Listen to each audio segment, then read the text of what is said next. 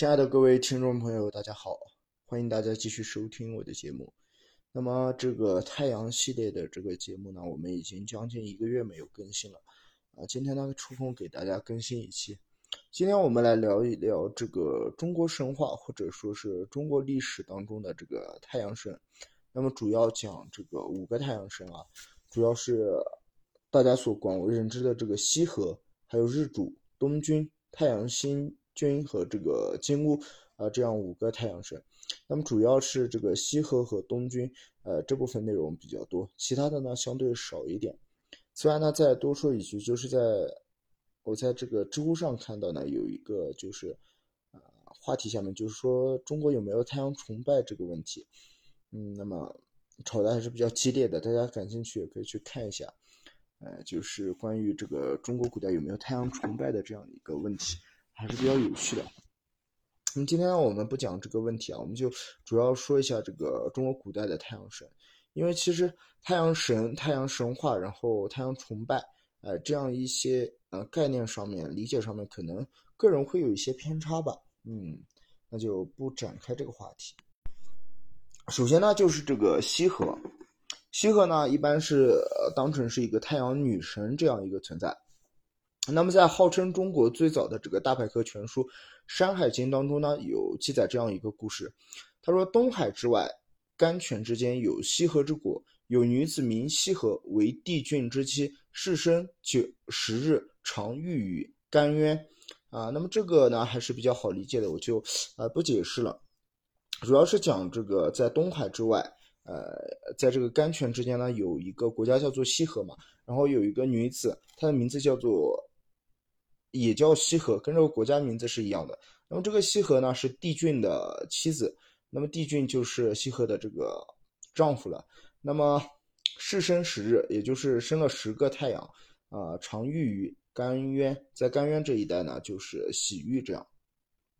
那么，其实总结来说呢，他就是说这个羲和，他就是太阳之母，啊，在后来一点的这个《楚辞离骚》当中说呢，吾令羲和米结尔望焉知而无破。这个米呢是平息的意思，呃，焉知呢这个字大家可能没见过啊，都是山字旁。然后山一个眼，山一个姿啊，这个字，那么它在古代呢是指太阳落山的地方。那这句话简单翻译呢，就是说羲和呢不慌不慌不忙的这个赶着马车和太阳一起走在归家的路上。如此呢，羲和又从这个太阳之母变成了赶太阳的车夫啊，他掌握着时间的节奏，每天呢由东向西驱使着太阳前进。也就是说，古代人他认为太阳东升西落嘛，就是由西河啊去赶着太阳。啊，这样东升西落。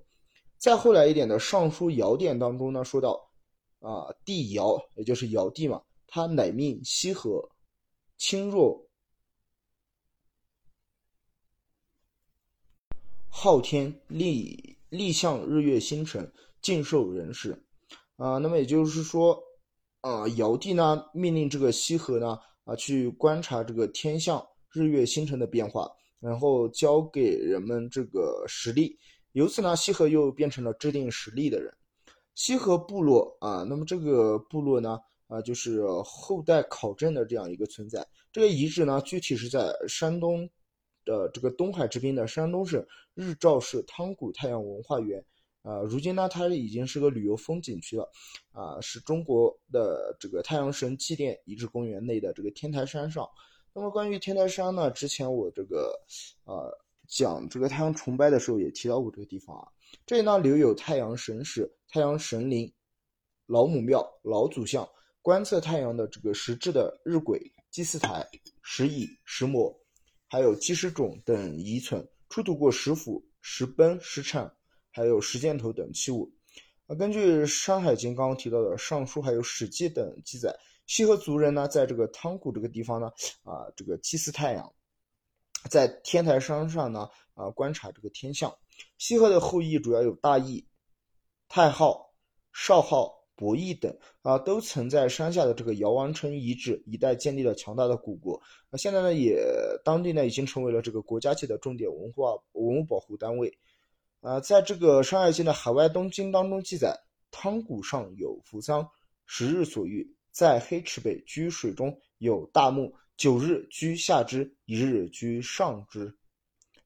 大荒东经中则记载，汤谷有浮木，一日方至，一日方出，皆载于屋。西河遇日于干渊，盖即十日所遇之汤谷。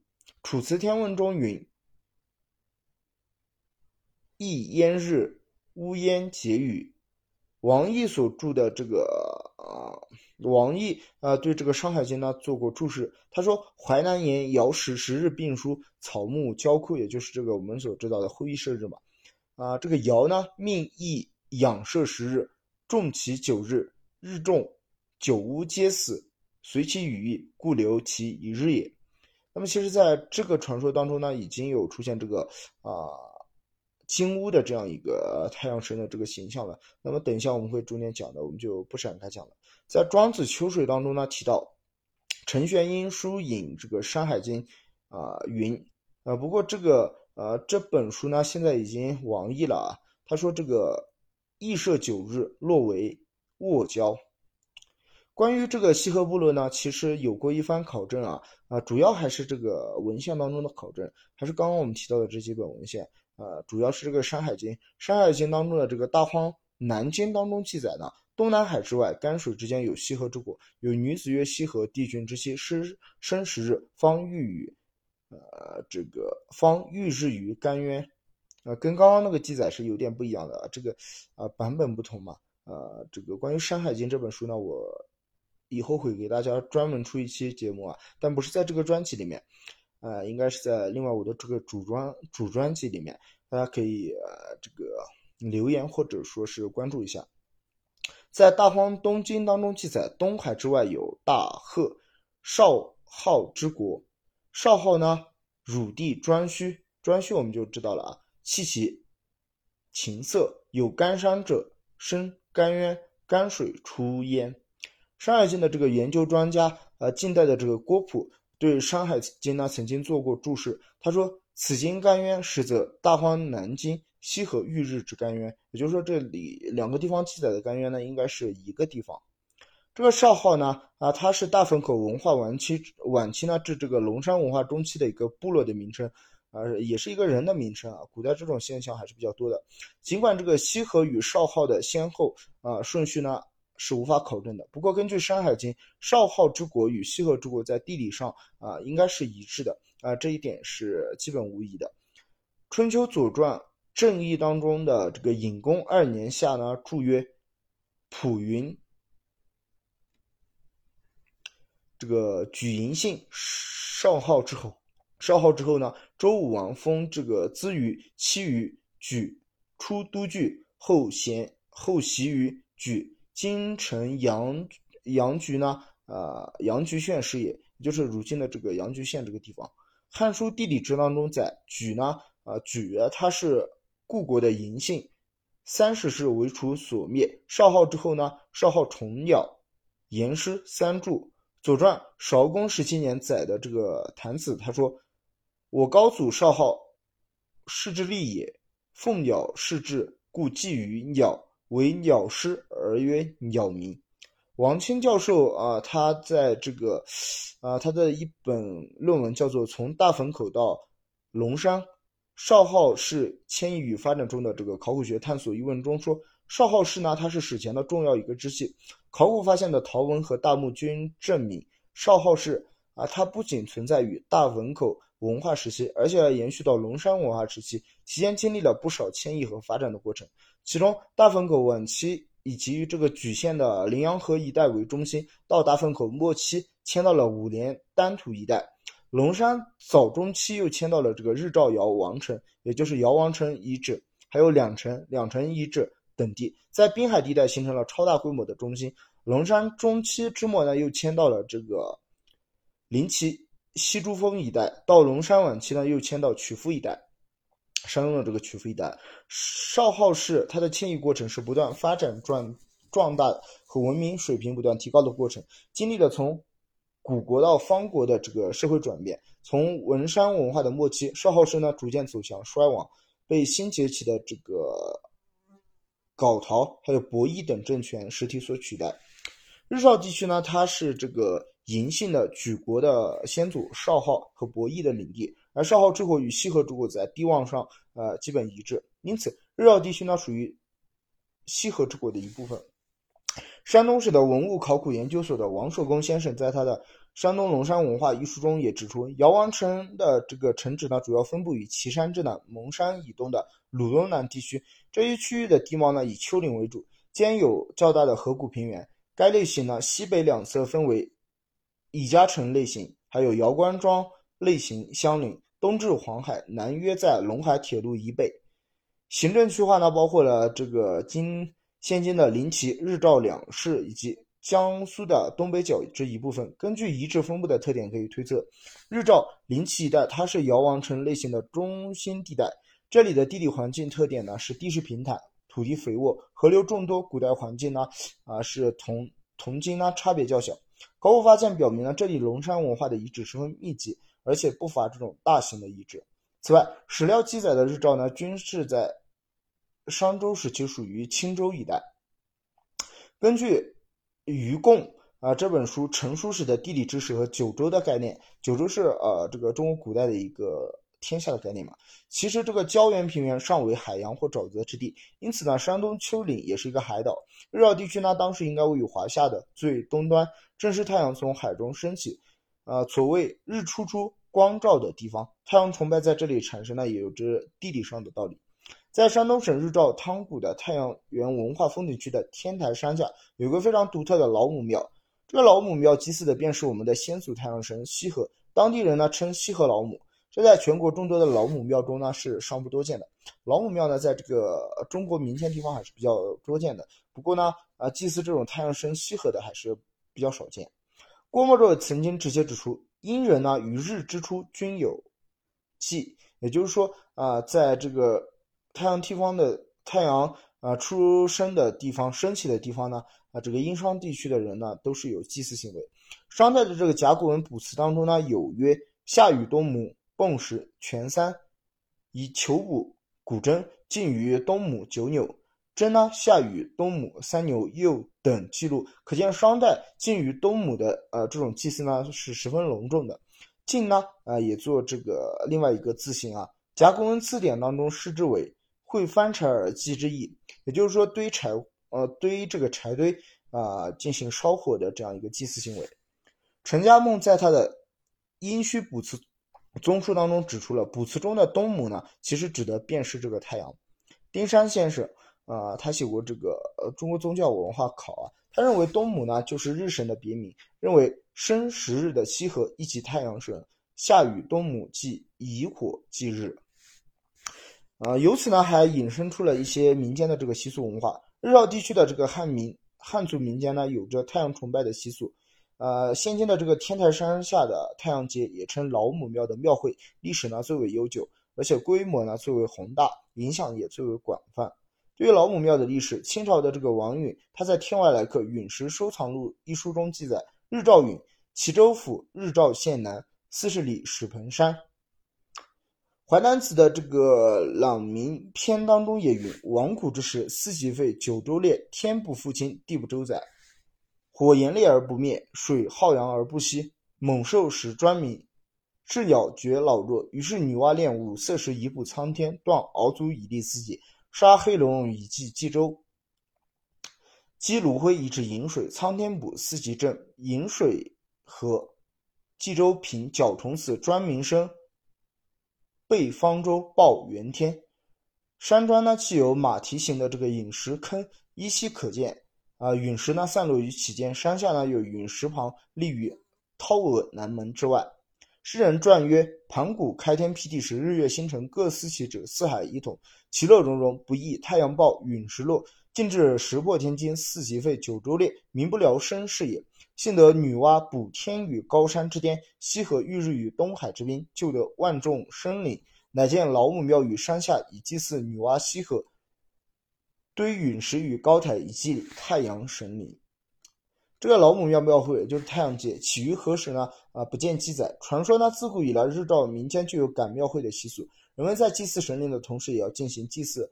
啊，这个商贸和民间娱乐活动，因此每年一度的农月六月十九日太阳神生日这一天，天台山下的老母庙都要举办这个庙会，这也是啊洛格这个地方的呃一大盛事。周围几百里的乡民都赶来庙会祭太阳祀老母，祈求五谷丰登、幸福安康。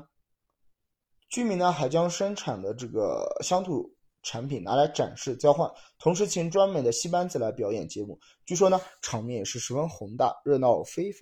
北魏时期有一个法师叫做慧生，他曾在天台山老母庙附近呢建了一个天台明寺。因农历九月十九日也是观音菩萨的成道日，佛教呢很自然的融入到当地的太阳节的这个习俗之中。呃，因此往年的这个农历六月十九日太阳节这天，人们不但要祭太阳寺老母，还要拜菩萨。值得注意的是。石皇寺啊，凤凰的这个凰，石皇寺这个建筑本身也反映了原始太阳崇拜和佛教的结果。据说呢，寺庙当中的这个雕梁画栋，大殿中供奉的佛像壁画呢，则是啊这个西河玉日、女娲补天、嫦娥奔月和这个大禹大羿射日等传统的这个神话传说。老母庙庙会啊，大型节目活动呢，一直解呃延续到这个解放前。后来呢，庙会上发生了一件离奇的这个木刀杀人的事故，庙会活动呢才得以呃才呢中断。这个故事呢，我们可以简单说一下。当时这个戏班子上，据说在演这个《三国演义》当中的关公祭斩蔡阳的这个情节。据说演关公的这个演员呢，手持木刀，手起刀落，居然真的把演蔡阳的这个啊蔡阳的这个演员的人头砍了下来。从此庙会便终止了。不过民间的这种祭祀活动呢，一直都没有停止。像啊，六十年代文革开始，红卫兵到这里破四旧，将老母像和佛像呢砸毁。到七十年代，人们在这里采石，老母庙和呃这个石皇寺被彻底破坏了。不过在民间，人们在太阳节这一天呢，仍然保留着吃面饼的习俗。那么关于第一个太阳神羲和的内容呢，就简单给大家讲这么多。这个第二个太阳神啊，第二个太阳神大家可能不太熟悉，叫做日主。日主啊，这个太阳神在民间呢，还有这个日主寺，就是这个庙堂。在古代当中呢，它是被作为一个神祇。先秦时期的这个七地八神当中呢，啊，作为这个其中唯一的太阳神。那么这个所谓的七地八神呢，指的是在山东内陆地区的天地兵三位这个神主和胶东地区的日主、月主、阴主、阳主和琅琊四十，呃，四十主。为主的五曜五位神主，在其地八神当中呢，只知道这个宾主他是蚩尤，其余的七神都是以地名记载，没有真实的姓名相关的一些记载。在《史记·封禅书》啊一中一书中呢，记载八神：一曰天主，二曰地主，三曰宾主，四曰阴主，五曰阳主，六曰月主，七曰日主。四辰山，辰山斗入海，最居其东北隅，以迎日出云。八日四时主，那么根据这个《史记》的记载呢，日主的祭祀应该是建在齐国东北之境的辰山，辰山之上。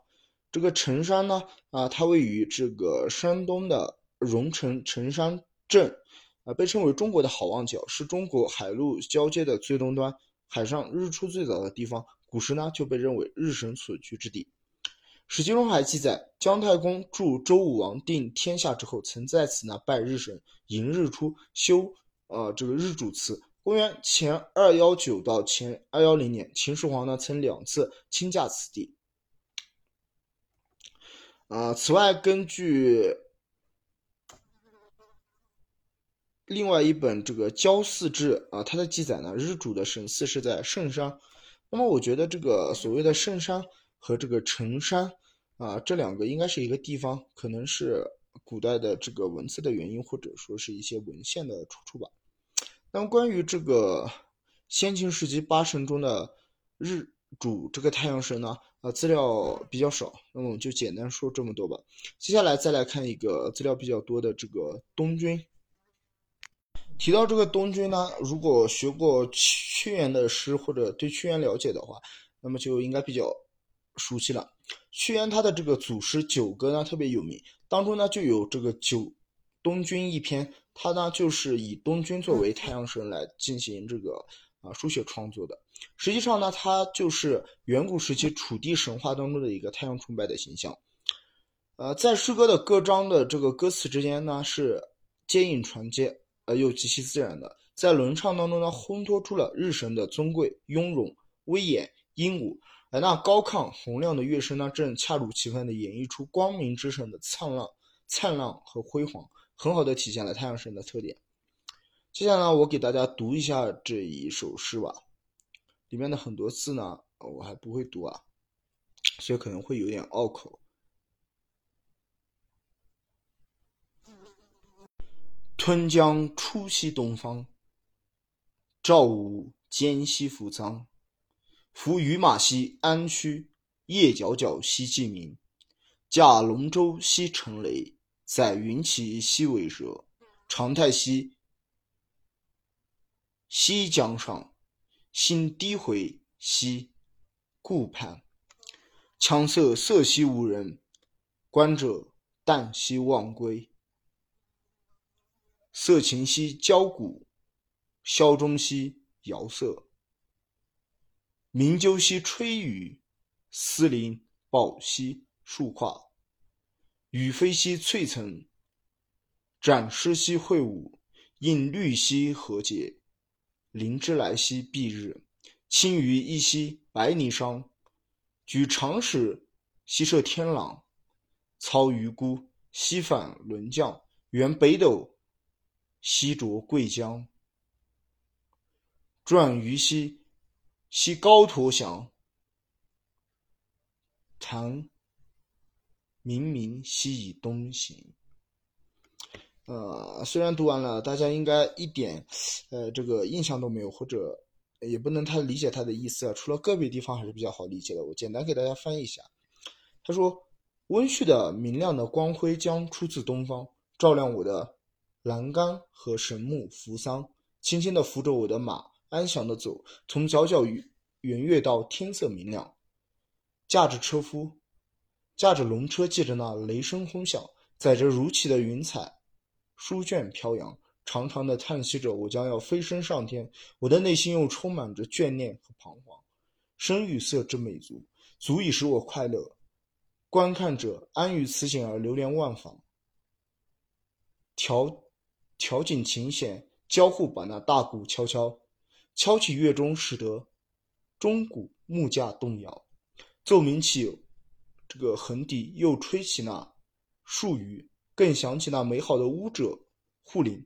起舞时就像小翠鸟一样轻盈飞举，乘诗而唱和着，随着歌声起舞蹈，和着韵律，配着节拍，真和谐啊！众神灵也，遮天蔽日，全驾到。把青云当上衣，白泥做下裳。举起长剑射那贪婪的太这个天了。我抓起天弓阻止灾祸下降。拿过北斗沾满了桂花的琼浆，轻轻地拉着缰绳在高空中翱翔，在幽暗的黑夜又奔向了东方。呃，简单说一下这个诗词的背景吧。东君这一首诗呢，是屈原的祖诗九歌当中祭祀太阳神的这个祭祀词。也就是说，严格来讲的话，它应该算一个词。像这个洪兴祖，他在《楚辞补注》当中说：“伯牙曰：‘朱明，阙灵，东君，日也。’”《汉书》的这个刚提到的，刚刚也提到这本书啊，这个《郊祀志》当中呢也有东君。朱熹的这个《楚辞集注》当中也云：“此日神也。”礼。也就是礼乐诗书的那几本，这个礼当中呢曰：“天子朝日，东门之外。”正代的这个屈原赋注当中也说，《礼记四义篇》当中的呃这个一句话叫做“祭日于坛”，又曰“祭日于东”，就是这个东君嘛。《祭法篇》当中曰：“王室祭日也，此歌备陈歌舞之事，盖引白点以附上。”此外呢，还有这个《技法篇》以及这个戴震他所著的这个《屈原赋注》，呃，这些呃书籍当中也提到了这个东君相关的一些内容，就不展开了，因为都是一些呃文学作品。那么大家感兴趣可以留留言啊，我又可以专门做相关的内容，再给大家进行讲解。那么关于这个第三个太阳神，中国的太阳神东君的内容呢，我们就简单介绍到这里。下一个呢，大家应该就特别感兴趣了，就是这个太阳星君。太阳星君它的名字还是比较多的，有时候它又被称为太阳公、太阳菩萨、太阳神、日神。那么汉族的这个民间信仰和道教呢，尊奉呃这个太阳星君作为他们的太阳神，他主掌着太阳。道教呢也尊称他为日宫炎光太阳星君，又称为大明之神，俗称呢这个太阳帝君或者太阳公。人们呢一般把农业的三月十九日呢定作太阳星君的这个生日。太阳它作为众阳之宗，即岁时之准，昔有诸明大明、诸明大明阳鸟，亦作这个阳鸟，这个阳阳的古字啊，还有金鸟、金轮等别称。由于其恒星之世人敬称星球为星君，太阳呢亦被尊称为太阳星君了。人们呢经过考证，认为在炎帝神农，也就是姜氏年这个时代呢，既有祭祀太阳星君的典礼。而到帝尧时代，以春分，以春分呢朝日，秋分见月，周至，且率诸侯朝日于郊，祀后之朝代，均有朝日，呃，这个拜日朝日之礼。朝廷如此，汉族的民间也是啊，言为时俗，形成了拜太阳公之风尚。风尚呢，以表示对四季和阳光普照的这个恩惠。那么，其实讲到这个太阳星君的话，我们也得提到一下它的对应的这个太阴星君了。太阴星君呢，这个关于这个太阴星君啊，虽然在影视作品或者文学作品中很少提到，但是我们对此那一点也不陌生啊。我稍微讲一下，大家就应该特别熟悉了。你知道这个天蓬元帅猪八戒，他呢经常调戏这个嫦娥啊，因此呢被贬下凡胎，做了投了猪胎。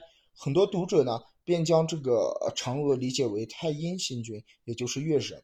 传说中呢，啊，这个天帝帝俊的这个妻子长息或者羲和，呃，这些名字呢，我呃也是可以给大家专门做节目去探讨一下，像长息、羲和、羲后羿、羿大羿啊等等这样一些还是比较混乱的。其实主要从这个文献学的角度一梳理的话，应该是特别清楚的。因此，这个天蓬元帅呢才被被罚的这么重。除了太阴星君之外呢，道教的另一位大神呢，就是我们要提到的这个太阳星君了。太阳星君呢，啊，关于这个太阳星君呢，有些人认为他是不，他是这个啊天地帝君，而是一个人。不过呢，这个应该是不正确的。我们稍微分析一下，在远古神话中啊，这个。我们刚刚提到，在这个《山海经》的记载中，天帝帝俊和羲和呢生下十子，也就是传说中的十个太阳。因此呢，一些读者就将帝俊误认为太阳神。其实不是啊，帝俊呢，它只能算一个天帝，而羲和呢，则是太阳神之母。因为十只金鸟或者金乌就是太阳神，也就是羲和他生出来的。因此，道教传说呢，太阳星君他并不是天帝帝俊。同样的，也不是帝俊和羲和所生的这个金乌，而是另有其人。那么太阳神的信仰呢？啊，可见是起源非常早，早在上古的这个神农时期就已经产生，而且已经开始有祭祀的行为。不过正式的祭日仪式、祭日的这种仪式呢，啊，是到秦汉时期才出现的。因此呢，可以断定太阳神与天地帝君呢，并不是同一人。此外呢，在民间或者说中国历史上呢，还有一种说法，认为明朝的这个崇祯皇帝他是太阳神。那么崇祯皇帝呢，他是明朝的最后一位皇帝，于明朝崇祯十七年三月十九日在眉山呢自缢而死。虽然说明朝亡了，但是在民间呢却有反清复明之说，甚至为了纪念这个自缢而死的崇祯皇帝呢，民间呢也会呃举行这种自发的祭祀活动。崇祯皇帝他成为太阳神，其实就是从这个时候开始的。在早期清朝的统治中，为了稳固好的这个不容好不容易打下来的这个江山呢，禁止民间纪念或者悼念自缢而死的这个崇祯皇帝。为了纪念崇祯皇帝而不被清廷发现，民间呢因此伪造了每年的农历三月十九日为太阳星君的诞辰日，因为这一天呢正是这个崇祯皇帝自缢眉山的那一天。现今的这个中国台湾呢，还保留有这方面的习俗，在每年农历三月十九日这一天呢，会在户外摆设这个香案，并制作糕点九株十六羊进行祭拜。九株呢暗示崇祯皇帝死于十九日，十六羊呢则暗示明朝的第十六个皇帝。因此呢，崇祯也就与太阳神有了联系，成为了太阳神的另一传说。在之后的历史发展中，道教呢逐渐吸收了这一传说，将崇崇祯帝呢视为太阳帝，也既是太阳星君。不过由于这种说法呢流传范围较少，因此呢知道的人并不是很多。那么想必在听众朋友当中呢，对这个故事也应该不是很了解。好了，那么介绍完了这几个呢，就来介绍最后一个太阳，中国这个本土太阳神。那么就是啊，之前都已经提过好几次的这个金乌。那么金乌呢，一般是指太阳的别名，也称赤鸟，它是古代神话传说中的神鸟之一。在中国古代的神话里，红日中央有一只黑色的三足乌鸦。那么黑乌鸦所蹲踞的红日中央周围都是金光闪烁的金光闪烁的这个红光，故称之为金乌。比如像韩愈啊，唐朝的这个韩愈就曾题诗“金乌海公出飞来”，以及白居易的这个“白兔赤兔，白兔赤乌相正相称走”。金乌的形象呢，原是二组，西汉西汉以后呢，演变为了三组。啊，主要可以看一下这个马王堆所出土的这个飞衣九阳和二足金乌啊的这个出土物品啊。那我们简单介绍一下它。那么在神话传说当中呢，太阳中有这个三足乌鸦，古代人们就把金乌称作太阳的别名，也称为赤乌。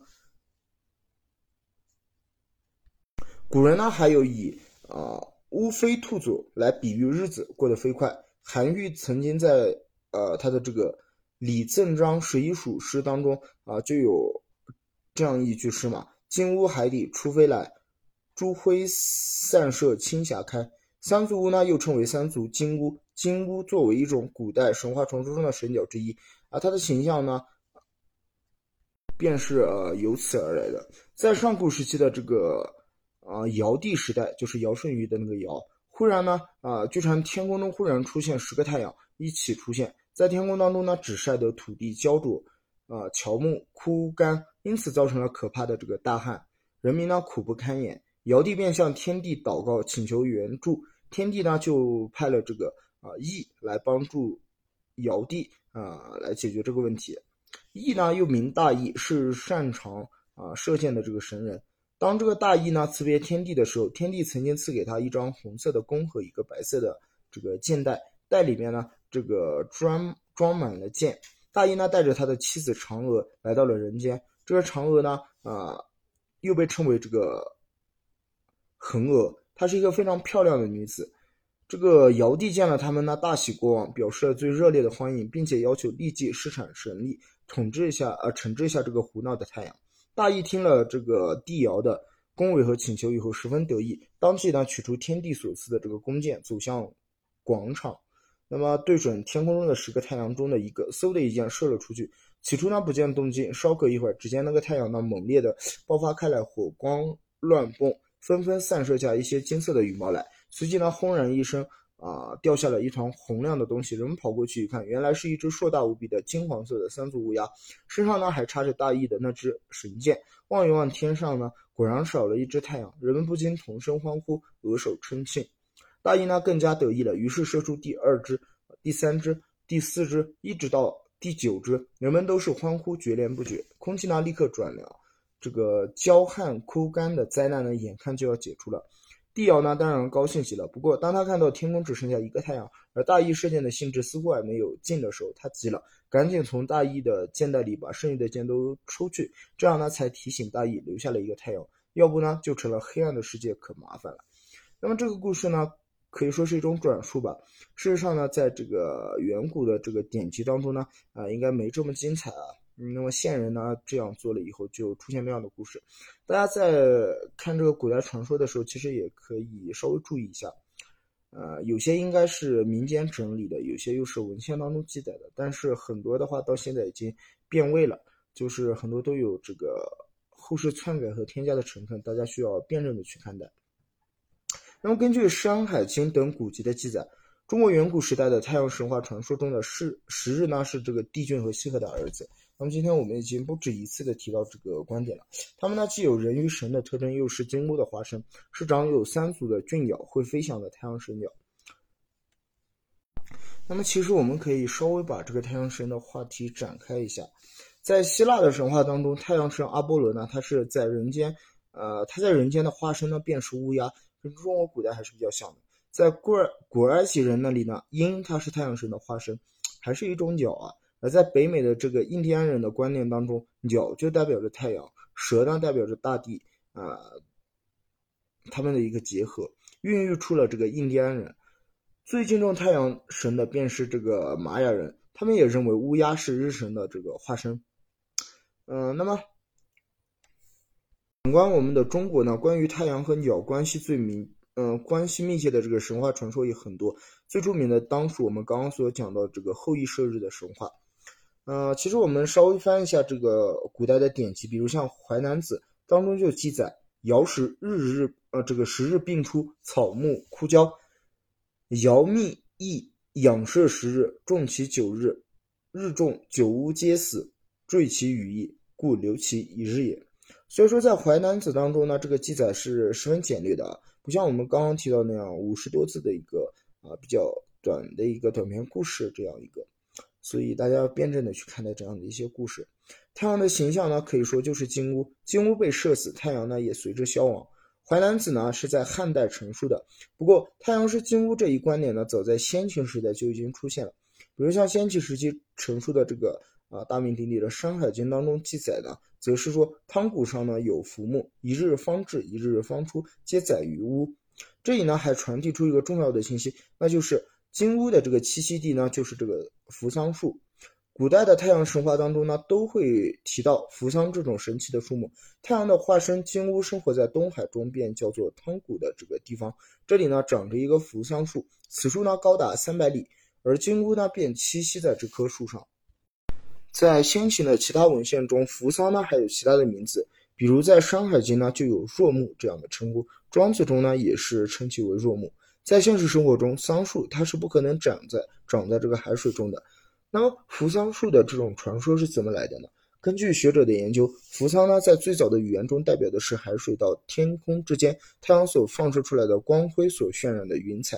那么因为这个云彩的形状像树木，所以古人就将其想象成一种。神木，随着世世代代的口耳相传呢，人们就对海中有扶桑树，太阳呢栖息于此越来越确信。秦汉以后，扶桑呢逐渐发展成为一个东方的名词，以至于到魏晋南北朝时期，扶桑成为了日本的代称。那么后羿射日呢，当属中国最著名的神话之一。不过后羿是何人呢？他射日的故事仅仅是个传说嘛。在古史古史当中，后羿他是东方的东夷族人，与古中原的这个华夏人群并不是一个族群。后羿呢，曾一度进入中原，约在夏末太康之时，太康武道，民不聊生，有穷氏的这个首领羿就率部来到中原，赶走了这个太康。但羿自认为是啊善射，无人能敌，便骄奢也淫逸起来，所以呢，王位很快又被夏人所夺了回去。后羿射日呢，实际上象征着古代的一次历法改革。那么大家也要辩证看待，这只是学者的一种观点。在上古时期呢，天上虽然不可能出现十个太阳，不过有十个月数的计时制度，也就是说，一年有十个月，一年呢三百六十五天，分配给每个月就是三十六天，剩下的五天呢做闰。在这种观念的影响下，百姓就认为一年之中的寒暑变化之所以很大，是因为天空中有十个太阳分别掌管着十个月。但是我们都知道，在经历了多个轮回之后，月份所对应的世界就会发生很大的变化，从而造成天气寒暑对应季节不大符的情况。后羿进入中原，取代夏王朝的地位，并因啊因夏民行政，呃叫什么？这个因夏民行夏政，东夷族人用的历法与上述华夏族所通用的这个历法并不同，他们用的大体相当于我们今天所。所知的这个阴历月，在神话的构造中变成了后羿射下九个太阳，只留下一个太阳，啊，每日当值。那么这种解释呢，似乎也有一些牵牵强之处，无法让大家都信服。所以又有学者提出，后羿射九日是因为当时有九个作乱的部落，后羿征服了其他九个部落，征服了啊，这个恢复了天下的安宁。无论。真实的历史是怎样的？后羿射日的神话背后所体现的，应该是后羿当时所做出的一些变革性的事迹。再来看古代的太阳祭祀，尽管有着后羿射日的传说，但是古代对于太阳神仍然是十分崇拜的。中国历代帝王呢，都要对太阳进行祭祀，即所谓的中春祭日，中秋夕月。中国古人认为人类始祖是伏羲和女娲，而伏羲的羲字，学者认为便是指太阳。从伏羲到太呃叫这个太昊，再传到高阳，直到黄帝，可以说都是太阳神的变名。在汉代的这个马王堆汉墓所出土的帛画中，就有伏羲为日神，女娲为月神的这样一个形象。楚辞当中也记载了中国南部早期的太阳神形象。楚地神话中呢，太阳神便是东君。这一点呢，我们刚刚也已经做过啊系统的讲解了。东京的这个呃《东京》这首诗的开篇四句便写道：“萧江出西东方，赵西兼西扶桑，扶于马西安区，夜皎皎兮既明。”楚地的神他是人格化的，相比于中原的太阳神是金乌，东居则是一位驾着六条龙所拉之车。驰骋的英俊少年，东君呢每天沿着沿着纪念的轨道从东方出发，然后到西方。东君一篇呢描写了楚地祭祀太阳神的盛大场面，在举行了盛大的歌舞活动后，东君呢才在一片祥和的气氛中缓缓出场，场面呢十分美好。除了主流的这个汉民族或者汉语所记载的典籍当中的这个太阳传说或者太阳崇拜、太阳神等，在其他各民族的。呃，这个神话传说和典籍中也有很多太阳相关的传说。在中国的南部，更南部呢，有着更加丰富的这个太阳传说。南方的许多民族呢，都有射日的神话或史诗，尤其是苗族的这个射日神话就有很多个版本。在苗族的神话中，天王和地王呢，挖出了九个太阳和九个月亮，庄稼呢都枯萎了，英雄科呢射落了八日八月，剩下的一日一月便躲了起来，英雄叫公鸡给换了出来。其他神话呢，大体情节呢也与之相似。在彝族的神话中，还有一个埋太阳的故事。据传天空中出现了七个太阳，快把人们都热死了。一个叫阿拉的英雄呢，背着篮子把六个太阳摘了下来，埋在了土里。纳西族地区的太阳神话呢更离奇，啊，他们说汉魔呢发出了九个太阳，与原来的太阳一起工作。当地的寨子里有个美丽的鹰姑姑，鹰姑娘为了拯救乡民呢，主动。往龙宫求救，他翻山翻山越岭来到海边以后，用美妙的歌声吸引了龙王三太子，二人情投意合，龙王呢也很满意，命龙三王子随他回乡救济。可怜这个龙三王子呢不不敌汉姆，这时呢一位大神经过，看到这种惨状呢，便命一条雪龙助阵，战胜了这个汉姆之后，大神命令雪龙吞下了七个太阳，将雪龙第八个太阳呢。背在背上，使其变冷，放在夜空中呢，当这个月亮。独龙族的传说中呢，说天上本来有一公一母一对太阳，一位英雄呢将公太阳的眼睛射瞎了，于是他便只能晚上出来做月亮，母太阳呢便藏了藏了起来。猎人呢让公鸡每天喊它出来，猎人死后灵魂呢上了公太阳上，变成了我们能看到的月亮上的黑点。这种射日成月的神话在高山族中也有。月亮呢，来自一个太阳，其实反映了先民呢认为月亮的光来自于太阳的这个朴素观念。的确呢，啊，它也迎合现在的这个科学观测啊。北方民族的这个太阳神话中也有射日的传说，比如像满族、蒙古族、藏族等。呃，这个资料呢有点问题，我觉得北方民族、藏族不能算是一个北方民族吧？它都有英雄人物设置的故事。放眼世界，印度和美洲呢也有多个太阳的神话，世界各民族不约而同的都有太阳神话。这个现象又该作何解释呢？这应该说人类早期呢经历了一个大干旱的时期，而先民呢无法解释这个现象，便不约而同的构想出了关于太阳神话的传说。这种如同世界各族都有大洪水的传说，中国呢有大禹治水，西方有诺亚方舟，可能人类早期呢共同经历过一个洪水泛滥的时期。总而言之呢，太阳崇拜是世界上许多民族的主要信仰。在各民族的太阳神话中，有许多太阳都是神鸟的信仰。远古时期的先民认知能力应该是有限的，他们对世界的认识呢，主要源于观察，于是就认为太阳和鸟一样，都是会飞行的，而太阳就是最厉害的神鸟，即金乌。商人呢，追溯自己的祖先史祖先是都说天命玄鸟，降而生商。那么玄鸟呢，就是金乌，说明商代人也是极其崇拜太阳神的。世界许多民族的信仰中都有着关于太阳的神话，说明人类社会早期，呃，对于无法解释的自然现象的阐释呢，有着一定的共同性。好了，那么讲到这里呢，今天我们的这个长篇节目呢就正式录完了。那这篇节目呢，我会分别上传到这个我的三个专辑里面，分别是我的主专辑，然后长篇节目的那个合集再传到啊我的这个太阳相关的这个合集当中，啊，希望大家能够多多支持关注，然后多多批评、评论、转发，谢谢大家。